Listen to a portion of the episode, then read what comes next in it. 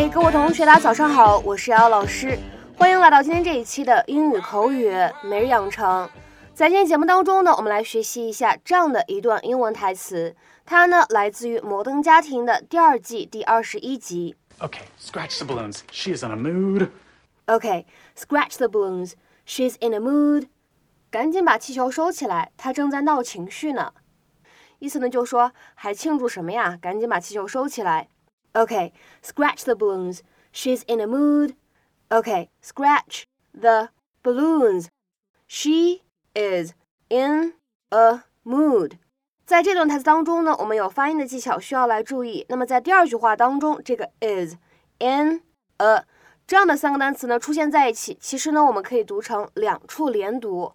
我们呢可以读成是 is in a，is in a，is in a。 She is in a mood. She is in a mood. She is in a mood. I'm your wife. I'm a woman. What? Honestly, I'm a little offended that he accused me of that. I'm actually very sensitive to that issue. like, I would ever treat my partner as a woman. Somebody got new curtains. Well, Mrs. Pritchett loves to shop. Oh, we're never going to be done by six. I better call home. The wife's not going to like this. Sometimes I think he just wants to be mad at me. I can't eat. Okay, you know what?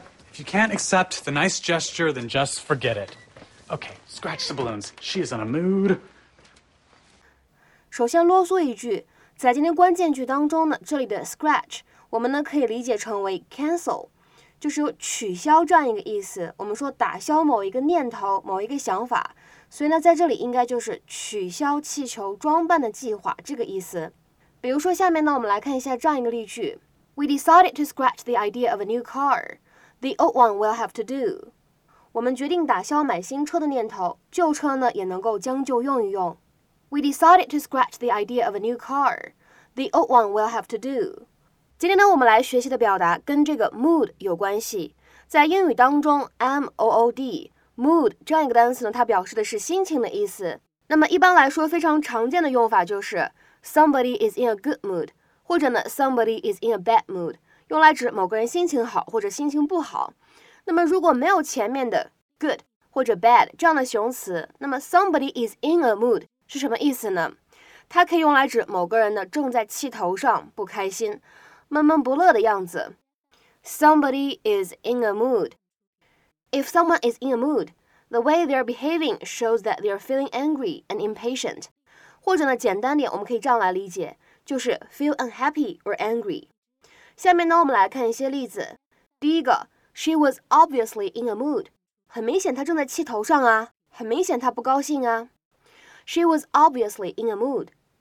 再比如说，看第二个例句。just leave her on her own when she's in a mood. 当她发脾气的时候，别搭理她就行。 Just leave her on her own when she's in a mood.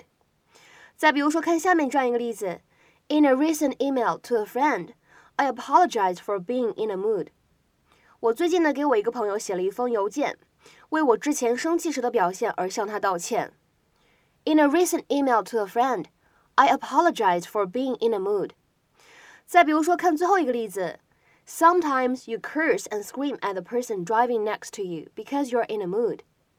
有的时候，由于心情不好，你会朝着你旁边道上开车的司机又叫又骂。Sometimes you curse and scream at the person driving next to you because you're in a mood。那么今天的话呢，在节目末尾，请各位同学呢尝试翻译下面这样一个句子，并留言在文章的留言区。他是不是不高兴啊？你知道是怎么回事吗？他是不是不高兴啊？你知道是怎么回事吗？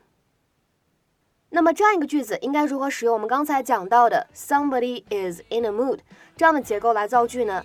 期待各位同学的踊跃发言。我们今天节目呢就先讲到这里，拜拜。